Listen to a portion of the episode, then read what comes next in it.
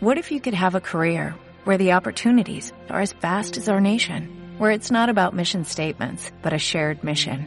At U.S. Customs and Border Protection, we go beyond to protect more than borders, from ship to shore, air to ground, cities to local communities. CBP agents and officers are keeping people safe. Join U.S. Customs and Border Protection and go beyond for something far greater than yourself. Learn more at cbp.gov/careers. En el tiempo que estuvo Jesús en la tierra fue Pascual. Y todos los demás profetas que hablaron de la venida de Cristo se le llama el prepascual. Cuando nosotros leemos esa parte en la Biblia, como Jesús llegó a la cruz por nosotros, nos asombra como siendo él hombre y siendo hijo de Dios soportó llegar hasta la cruz por amor a nosotros. Él te ama. Te lo voy a decir otra vez. Él te ama. Él nos ama. Dale un aplauso al amor de Dios.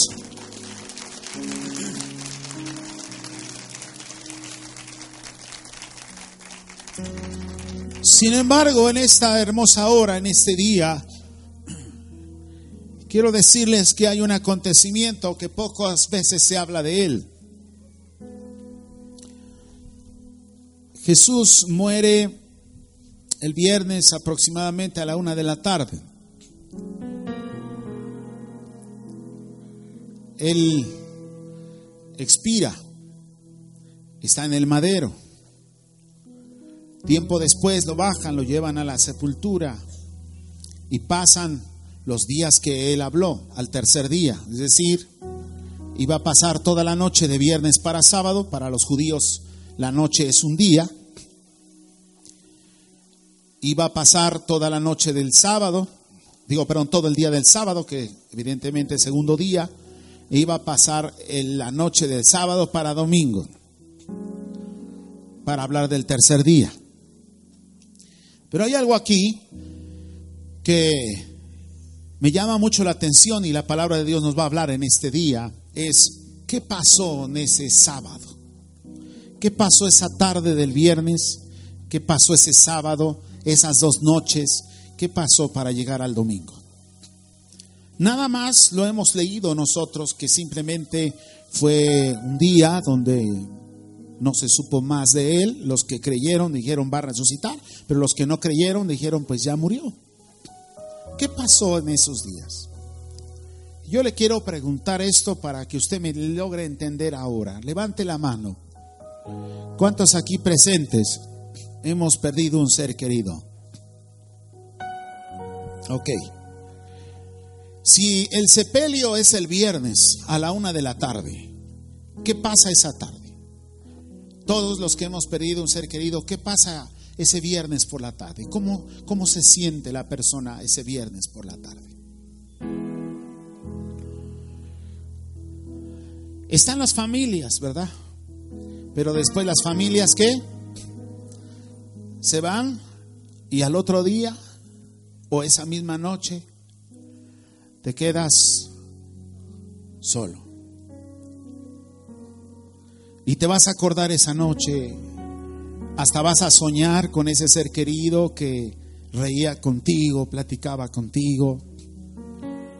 Y de repente te vas a sentir como que si fuera una pesadilla que ella ha fallecido. Es cierto.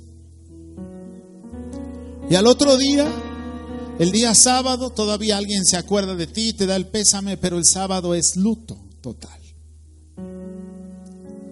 Un día oscuro, aunque brillante para muchos, es oscuro para los que han perdido un ser querido. ¿Cómo fue ese día sábado? Yo me llama la atención que le pusieron el sábado de gloria. Mejor dicho, sería el sábado de luto. Porque se perdió un ser querido. Y ese día sábado empiezan las lágrimas, repetidas ocasiones, por la ausencia de esa persona tan amada en, el seno familiar. Se fue. ¿Cuántas veces tú has leído un poquito la, la historia de María, su madre, sus hermanos, ¿Qué sintieron ellos cuando vieron a su hijo ser apedreado, bofeteado, lastimado, llevado a la cruz y muerto entre malhechores, como si él haya sido uno de ellos? ¿Qué pasaría en el corazón de María? Y yo le voy a hacer una pregunta que muy pocas veces se hacen en los púlpitos. ¿María era creyente?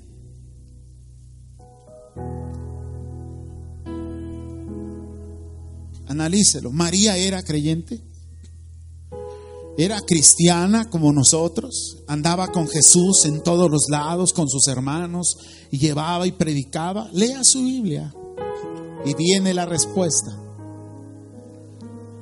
Pero si alguno de ustedes pensaba que María era creyente, se va a llevar sorpresas. Nada más le voy a dar algunas luces en este pasaje. Un día dice la palabra que Jesús estaba predicando con la gente y de repente alguien se acercó y le dijo, maestro, ¿te habla quién? ¿Te hablan tu mamá? Entonces no estaban en la reunión. ¿Y qué dijo Jesús? Se enojó. Jesús dijo, mi madre y mis hermanos son ellos, los que están escuchando y haciendo la voluntad de Dios. ¿Dónde está mi madre? Inclusive antes que Jesús eh, muriera, él habló unas palabras con su madre y le dijo, ahí están tus hijos, cuida de ellos. Lean un poquito, por favor, esa parte, porque después de que Jesús resucita, María se convierte en una mujer tremenda de fe. No es la misma María. La primera parte en la tiempo pascual era María. No digo que exactamente no era creyente, creía en, Dios, creía en su Hijo, pero no era un discípulo ferviente como todos los demás. Pero una mujer que le dolió tanto ver su hijo así, se convirtió después en una mujer seguidora de Cristo, aunque él ya no estaba, él, ella siguió y se habla mucho de ella en tantos pasajes después de cómo fue una mujer grande de fe. Pero por lo mientras la mujer no tenía la ayuda de Dios y la mujer le dolió. El día viernes a las 2 de la tarde nos dieron el anuncio triste y lamentable de un hombre que ya partió con el Señor y que Dios lo tenga en su santa gloria. Fue un mensaje mundial en donde muchos que conocimos su trayectoria honramos y bendecimos a este hombre, que Dios lo bendiga. Ya partió con el Señor después de estar luchando dos años con un cáncer. Ya está con el Señor en los cielos. Que Dios bendiga a Julio Melgar. Démosle un aplauso de un pésame a toda la familia que ya partió con el Señor. Déselo fuerte al Señor, porque ya está ya un gran adorador. Está en los cielos con el Padre. Ya no tuvimos la oportunidad de tenerlo aquí. Era la intención tener a Julio Melgar aquí en casa oración pero ya partió con el Señor, y está adorando al Padre allá. Pero en el cuadro, si ustedes vieron el día de ayer, estuvieron transmitiendo el sepelio, su esposa, sus hijos, muy quebrantados. Aunque los predicadores, esto se ofició en la iglesia del pastor Cash, y, y los predicadores hablaban, él partió con Dios, él está en un mejor lugar. Sí, pero el dolor de la esposa y de los hijos, eso es... Lo mismo pasa con María, perdió a su hijo y tuvo un dolor aquí adentro. Y hoy si usted me va entendiendo, dice la palabra en el primer pasaje que leí, que Jesús les dijo que eso iba a pasar, mas ellos no qué, no entendieron. Después de que Él resucita, dice la palabra que se les abrió el entendimiento y dijeron, ahora sí, sabemos lo que está pasando. ¿Qué, ¿Qué, hay en esto? Quisiera que fuera observando en el mensaje cuando la persona está cerrada de ojos y cuando está abierta de entendimiento.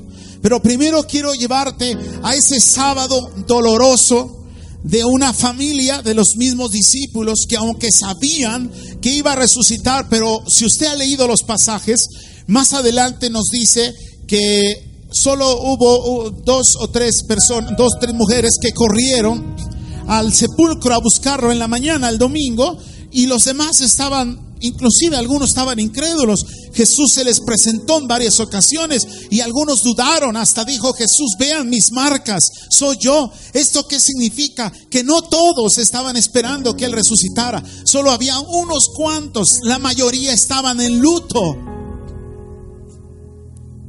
La mayoría estaban acordándose del maestro. ¿Qué había en ese sábado? Había muchas lágrimas. Se había ido el maestro. Yo quiero decirte que muchos de nosotros hemos vivido eso en carne propia, o si lo has vivido en carne propia, y ahora no hablo de un ser querido. ¿Cuántas veces has sentido a Dios lejos de ti? ¿Cuántas veces has estado en un hospital y lo sientes muy lejos? Y lo extrañas. Y parece que para ti murió. Cuando llegan los médicos y se acercan y te dan un diagnóstico y luego viene otro diagnóstico, pero hay una fe muy, muy, muy marcada de la que te quiero hablar el día de hoy ahí, ese sábado, una fe de aquellos que creyeron y dijeron, no sé lo que vaya a pasar, pero si Cristo resucitó, Él puede resucitar mi vida. Hay una fe, hay un hilo de fe ahí en ese momento.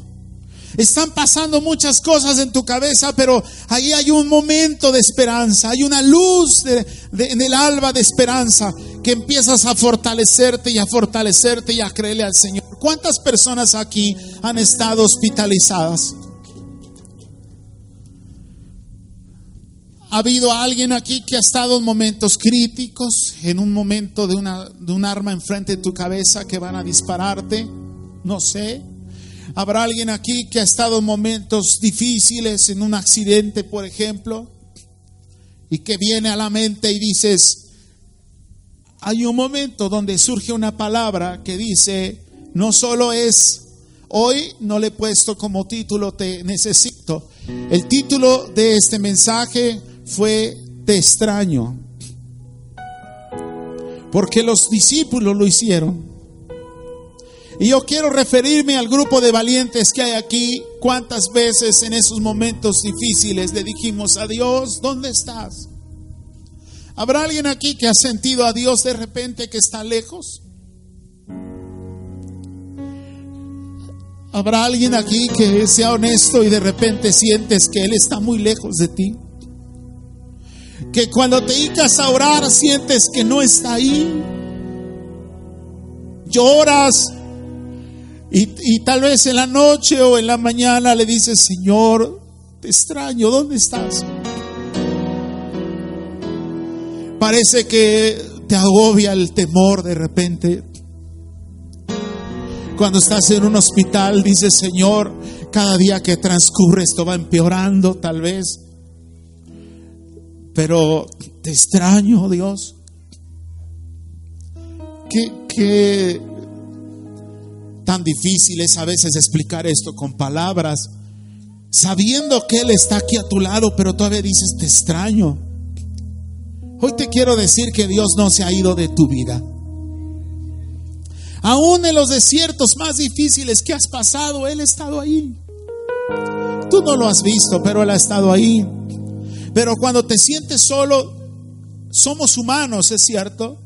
Y de repente esas palabras surgen de nuestros labios y decimos eso, Dios, ¿dónde estás? Cuando estás en un problema, dices, Dios, este momento yo, Dios, te busco y te busco, parece que no te encuentro.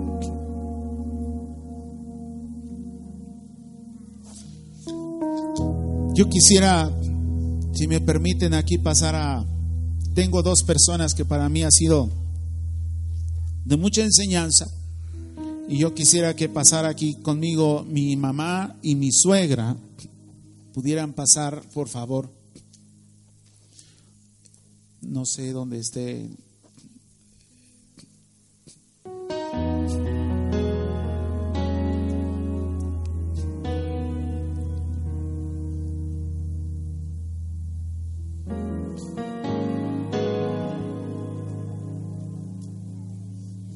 Yo sé que Dios está obrando igual para todas aquellas personas que nos están escuchando en, otras, otros países.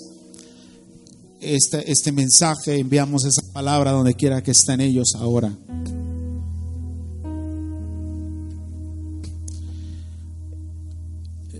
Ustedes saben un poco el testimonio de lo que ellas pasaron y yo quisiera pasar aquí, mamá. Quisiera que ella nos dijera de qué estuvo enferma, cuánto tiempo duró enferma y qué sucedió cuando ella le pedía ayuda a Dios. Dios les bendiga. Aquí estamos por un milagro que Dios me ha prestado hace 10 años. Yo este, empezaba la iglesia pequeña, apenas sido 15 personas. Y en eso este, de repente me puse mal, muy mal, y me enviaron al hospital. Para eso antes yo me había hecho un estudio y me dicen tiene cáncer. Y yo le dije a mi esposo, qué mentiroso ese médico, no se lo creo. Sí lo tiene. Fui a, los, a sacarme un estudio y me enviaron con ese estudio al, al seguro. Me dice, sí, tiene cáncer. Y yo le dije a Dios, ese cáncer no, no lo quiero, porque mi madre murió de cáncer. Ya estando ahí, pues yo luché y, me venía a mi mente una voz y me decía, no, di que no es cierto ese cáncer, tú di que no es cierto. Y otra persona me decía, te vas a morir de cáncer. Dije, no, no, no, eh, los oídos me decía a un lado, yo iba a morir. Otro lado de mi oído me decía, no vas a morir. Fue tan delicado lo que yo tuve, me decía el doctor que tenía grado, este, cuatro grados de cáncer. En todo, de mis riñones, cubría toda mi cintura. Eran los infomas, me acuerdo de ese cáncer. Entonces yo este, me aferré a esa voz que me decía no y no. Y un día le dije al, al, Señor, yo lloraba en el baño, le decía, ¿por qué esto? ¿Por qué esto? ¿Por qué esto? No, yo no lo quiero. Y el Señor me dijo, esto no te vas a morir. Te lo he permitido porque quiero que vayas a la iglesia a decirles que yo soy un Dios poderoso.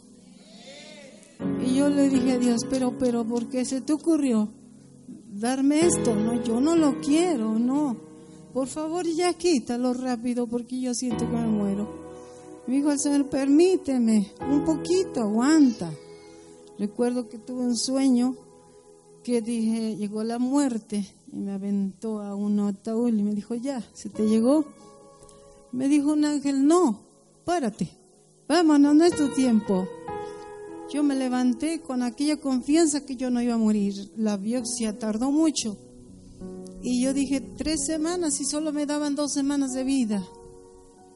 Y yo le dije a, esa, a este, al Señor, pues bueno, si voy a morir, pues muéstramelo. Y tuve ese sueño que la muerte me aventaba.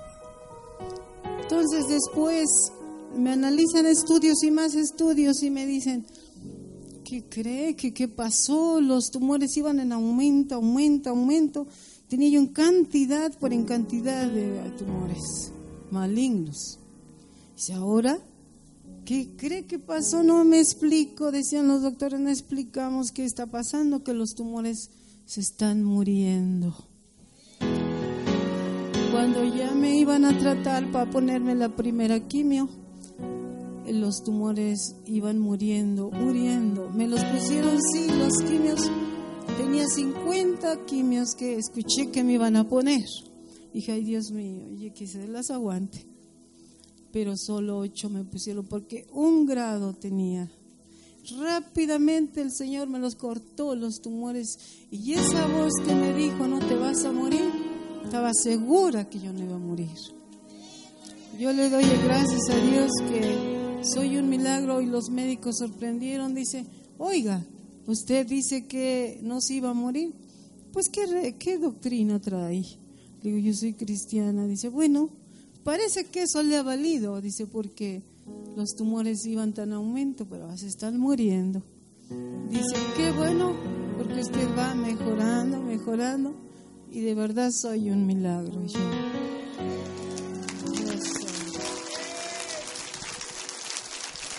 Aleluya. Déselo más fuerte al Señor. Amén. Ahora vamos a escuchar mi suegra. Les bendiga. ¿Sí se escucha? Ah, es que yo aquí no escucho nada. Dios les bendiga. Yo en el 2014 me dio una enfermedad muy fea, el pancreatitis. Es una enfermedad horrible, un dolor tremendo que yo me caí, perdí el conocimiento y ya no supe de mí. Me llevaron el día 2 de junio al, al, a la clínica, al doctor hasta el distrito, mis hijos, y no, yo no reaccionaba yo estaba bien mal, mal. De hecho, yo cuando entré ahí yo me sentí más mal, bien, muy feo sentí. Yo sentía que me perseguían los demonios ahí en esa clínica. Y decía yo, ¿qué va a pasar aquí? ¿Qué va a pasar? Y, yo no reaccionaba. Ahí me estuve 18 días en, en esa clínica. No, pero yo ya no, ya no, no, no, ya les dijeron a mis hijos, ya llévesela porque ya no, ya no tiene remedio, dice. Ya la, van, la vamos a entubar porque ya no tiene remedio. Yo le decía a mi hijo, sácame de aquí, sácame porque yo no quiero estar aquí.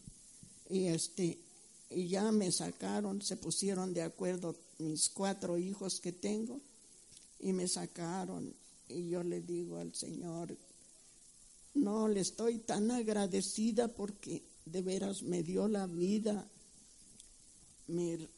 pues sí, me, me resucitó porque yo, yo ya no sentía lo que es nada, nada. Yo llegué a la casa de ustedes y yo estaba tan mal que no que yo ya no reaccionaba, volvían a comer otra vez como bebé, papilla, todo.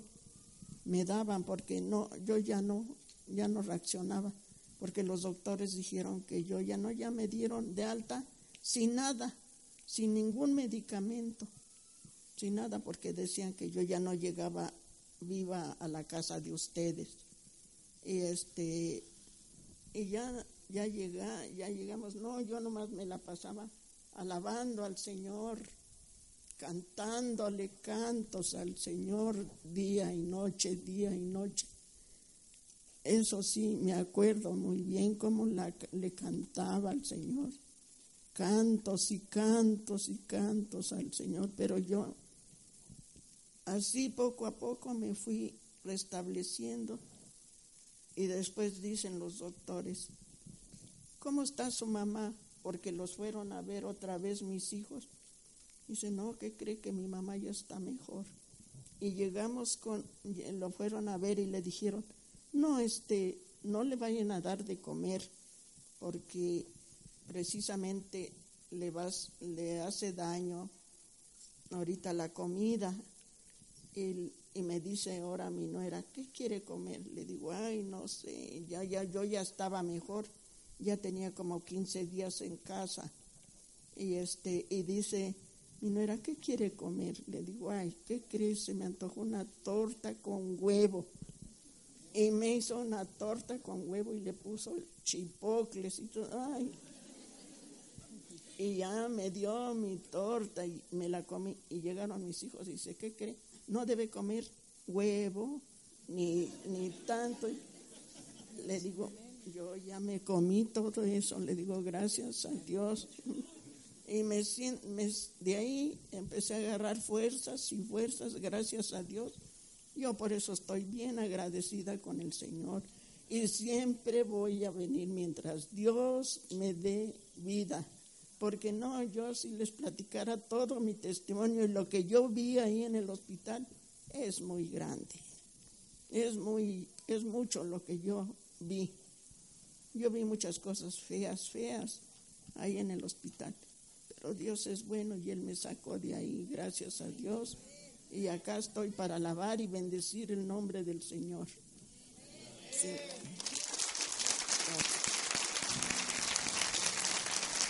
Ese es lo más fuerte.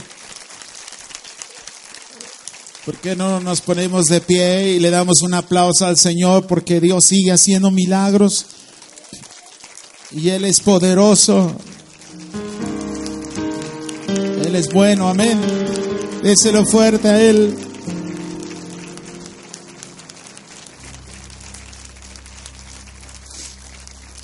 Gracias, Señor. Podemos sentarnos. Y quiero que usted vea con estos dos testimonios, yo sé que hay muchos más aquí, que los iremos escuchando. Pero yo quiero decirle, es más, dile a la persona de al lado, tú eres un testimonio. ¿Cuántos creen? Levante la mano todos los que decimos, soy un testimonio. Dios ha sido bueno conmigo. Amén. Vea usted el pasaje que leí en Lucas, donde dice que no entendía, el pueblo dice, estaban cegados. ¿Qué significa eso? Que cuando nosotros no hemos pasado a veces ese tipo de procesos y no creemos inclusive en los milagros, cuando dice la Biblia que el pueblo no entendía lo que iba a pasar, que Jesús iba a resucitar, fue muy diferente ahora el pensamiento de Lucas 24 cuando dice que se les abrió el entendimiento. ¿Esto qué significa? Hay un dicho que dice que nadie aprende en cabeza ajena. Yo le quiero decir, evidentemente nadie lo hace así, todos tenemos nuestras propias experiencias, pero sin lugar a duda estos testimonios son para que usted y yo creamos y no necesitamos pasar un hospital para creer. Dile al de al lado, no necesitas estar hospitalizado para creerle al Señor. Le tienes que creer ahora. Amén. Hay una película que se estrenó el día viernes. Eh, se la recomiendo. Eh, se llama Amor Inquebrantable. Y le digo a mi esposa que es una película como si fuera la vida de mi suegra, totalmente, y la vida de, de mi mamá Vayan a ver, es cristiana, estamos tratando de, de, que las salas se llenen para que sigamos predicando el Evangelio por ese medio. Y es una película que va a estar ya unos días nada más y algunas salas ya no la tienen, pero habla precisamente de los milagros que Dios hace, aún en medio de la ciencia que no logra entenderlos, tenemos un Dios poderoso.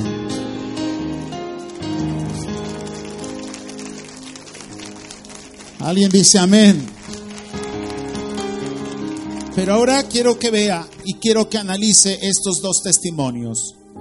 ¿Qué pasaría en el corazón y en la mente de la hermana Anita y de la hermana Carmelita estando en momentos bien difíciles? ¿A quién, a quién pidieron ayuda? ¿En quién se refugiaron? A eso trato de llegar en el mensaje de hoy. ¿En quién se refugiaron? En Dios. Pero llegó momentos tan difíciles que su fe estuvo tan fuerte, pero de repente ellos decían, Señor, no me sueltes. Te extraño, sé que estás conmigo, pero no me sueltes nunca. Y yo por eso te vengo a decir que si le pusiera un subtema al mensaje el día de hoy es ese, no me sueltes, Señor. No nos sueltes nunca.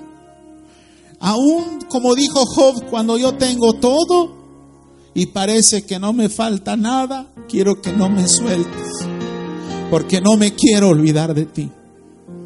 Y aún cuando ya aparentemente ya no tengo nada, parece que he perdido todo, Señor, no quiero que me sueltes.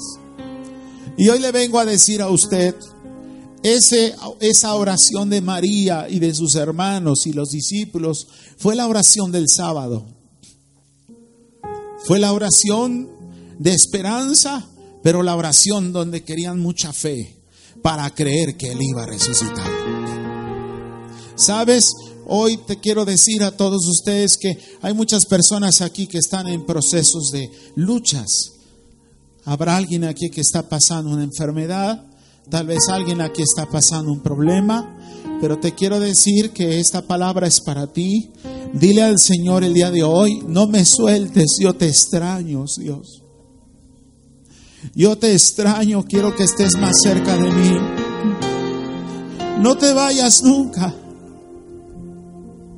Porque el Espíritu de Dios cuando llena tu corazón, tú te puedes levantar en la mañana o de madrugada y tú puedes decir, Señor, no me sueltes. Pero esas palabras no son para cuando estás solo enfermo, sino son ahora que tú y yo estamos aquí con vida. Es cierto, nosotros no sabemos cómo depara la vida el hecho tan lamentable del día viernes por la noche en Minatitlán, Veracruz. ¿De cuántos muertos ya, incluyendo niños, mujeres, ancianitas? Estando en una fiesta, en un evento, llegaron muchos sicarios con armas y las vaciaron en sus cuerpos. México está de luto. No es posible que una masacre de esa naturaleza de ningún tipo de masacre. Pero hoy te vengo a decir, México necesita mucho de Dios. Y hay muchas mujeres y hombres, hay muchas mujeres y hombres que están pidiendo ayuda a Dios, no creyendo en Dios. ¿Cuántas mujeres este día domingo están llorando por perder a sus familiares en ese lugar? México se sigue manchando de sangre. Y sabes que cuando yo leo la palabra, este pasaje, me queda claro que Jesús está entre nosotros. Y Jesús resucitó entre los muertos al tercer día. Y Él va a resucitar tu vida. Dale otro aplauso al Señor.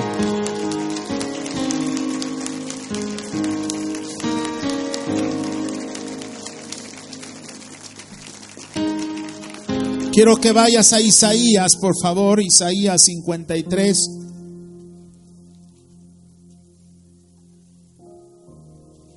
Quiero leer con ustedes unas palabras que, que fueron profetizadas para el pueblo de que iba a ver el nacimiento de Jesús. El día miércoles di un mensaje de lo que es el centro el, mensaje central de Isaías, una palabra profética, Dios nos dio una palabra profética el miércoles. Estrenamos ya el oratorio el miércoles, tuvimos una bendición el miércoles, dile al de al lado, no te quedes en casa los miércoles. Y bueno, usted va a decir, pastor, pero ¿cómo estrenó si no tiene techo? Pues yo ya lo estrené. Eh, eh, ya está ahí. ¿Cuántos estuvieron aquí el miércoles? Levanten su mano. ¿Cuántos nos gozamos? ya tenemos piso, ya pronto vamos a tener techo. Y bueno, ya estuvimos acá arriba, vengas este miércoles porque ya los cultos van a ser allá. Y esta palabra profética me venía, una palabra para ti, que Dios está llamando a una nueva generación. Dios está buscando hoy una generación reparadora de portillos, una generación que se levanta y verá crecer eh, lo verde en medio de lo seco, verá pasar los ríos en medio del desierto y, verás la gloria de Dios. Así que iglesia, prepárate porque cosas grandes vienen, poderosas en Cristo Jesús. Y yo creí esa palabra, dale otro aplauso al Señor, dile, yo creo que esta palabra se va a cumplir. Cosas grandes vienen. Aún vienen más grandes. Dice Isaías 53, versículo 3, despreciado y desechado entre los hombres, varón de dolores, experimentado en quebranto y como que escondimos de él el rostro, fue menospreciado y no lo estimamos.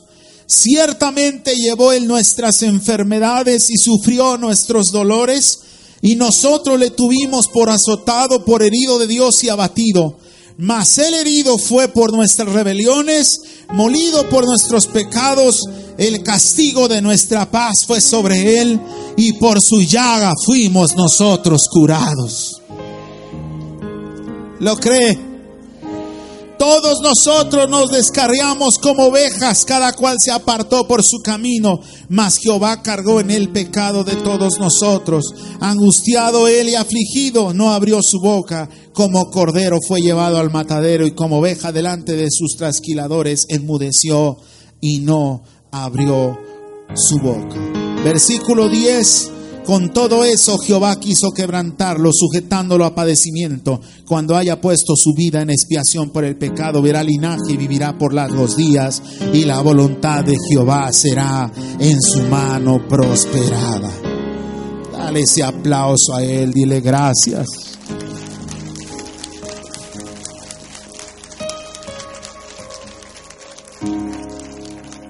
¿Habrá alguna persona aquí que cree en los milagros?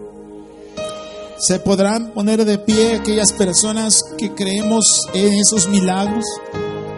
Porque el que cree que Cristo resucitó es el que cree en los milagros. ¿Usted cree en los milagros? Voltea a ver dos que tres y si alguien está sentado, dile, Dios existe. Voltea a ver al que está sentado, dile, Dios existe. Amén. Bueno, usted está de pie porque yo creo que también, sin lugar a dudas, somos un milagro. Decimos, ¿cómo no lo he de creer si somos un milagro? Yo creo que Dios va a hacer muchos milagros en esta tierra. Habrá muchos milagros. Habrá muchos testimonios de parte suya.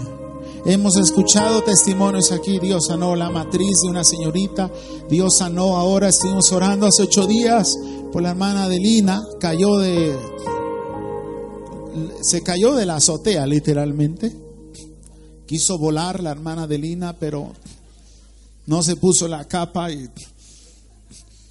y la hermana, de, literalmente de la, de la, del, del primer piso, cayó y no estaríamos aquí para contarla, porque evidentemente una caída de ese tamaño, imagínense uno a veces se cae de la silla y es un golpe serio. Y estuvimos orando el lunes allá en casa de ellos, el día de aquí, aquí se hizo oración con la familia. El hermano Romualdo me dio testimonio. Venga, hermano Romualdo, quisiera que estamos escuchando tantos testimonios. Ella la iban a operar, estuvo una lesión seria. Yo quisiera que el hermano, su esposo, eh, este, nos contara cómo estuvo esa caída y qué pasó ahora el milagro. Hermanos, Dios los bendiga.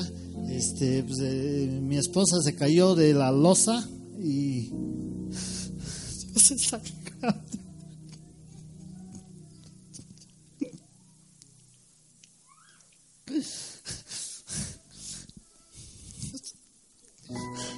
Dios es tan grande que nada más este, el golpe fue, se le salió el brazo y se le tronó un hueso de la pelvis. Pero ella está, está bien, gracias a Dios. Le doy gracias a Dios que no, que no, no fue este, operación. Ahorita la tenemos en reposo y primeramente Dios, yo creo en Dios.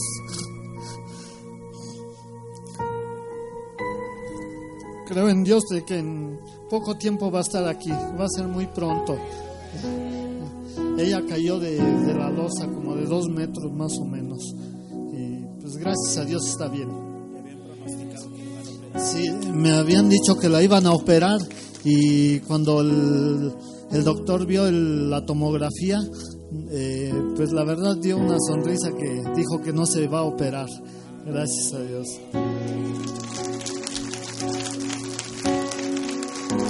Amén. Estaba ya prevista, para la operación y acaban de indicar los doctores que ya no va a ser necesario operarla y después de todos los meses que le habían dado, ahora pronto ya va a poder estar aquí con nosotros. Dios es bueno.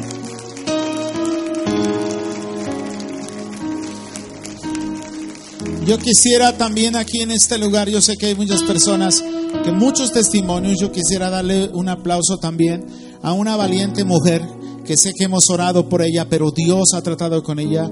Y gracias al Señor me da gusto ver a nuestra hermana Esther Soto, una mujer valiente que Dios le ha ayudado a salir adelante en medio de ese diagnóstico también que se presentó en su cuerpo. Es una mujer que ha salido adelante. ¿Cuántos creen que Dios le está fortaleciendo? Y vamos a ver ese milagro completo, hermana Esther. Dele el aplauso al Señor. Dile, Señor, gracias. Nuestra hermana Amparo, que también pasó una situación delicada, que está aquí. Dele un aplauso al Señor por las personas que están y usted mismo pudiéramos seguir enumerando, pero Dios ha sido bueno con nosotros. Amén. Padre, gracias. Tu presencia está aquí. Tan hermosa tu presencia. No tenemos con qué pagarte lo que tú has hecho por nosotros. Nos hemos puesto de pie reconociendo que tú haces milagros. Muchas personas aquí estaban perdidas en los vicios y tú los rescataste, Señor. Aquí había, hay gente que tú la sacaste de la depresión. Aquí hay gente que tú le libraste de un accidente que perdiera la vida. Aquí hay gente que vio tu mano en los hospitales. Aquí hay gente que tenía un corazón duro y tú les diste un corazón de carne. Somos muchos los que estamos agradecidos contigo, Dios. Y qué mejor este día agradecerte porque tú has resucitado. Y también lo has hecho en el corazón de cada persona que está aquí presente. Cada mujer, cada hombre valiente que ha estado en tu palabra, aún en medio de las tormentas, en medio de los desiertos, llegó a decirte, Dios, te extraño. ¿Dónde estás, Dios?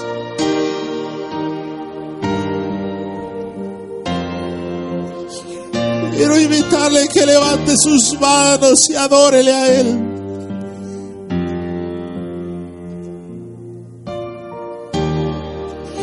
Dile a Él, te extraño Dios, que me sueltes.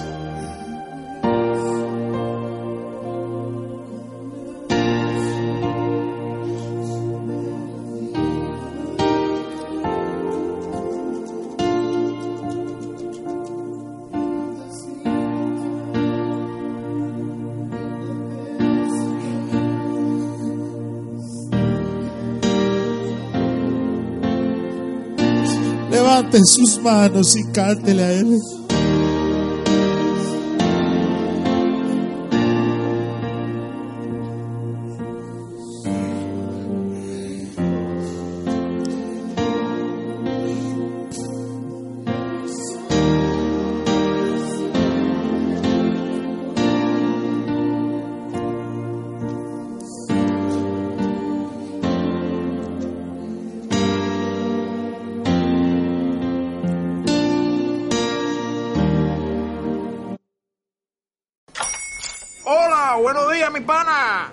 Buenos días, bienvenido a Sherwin Williams. ¡Ey! ¿Qué onda, compadre?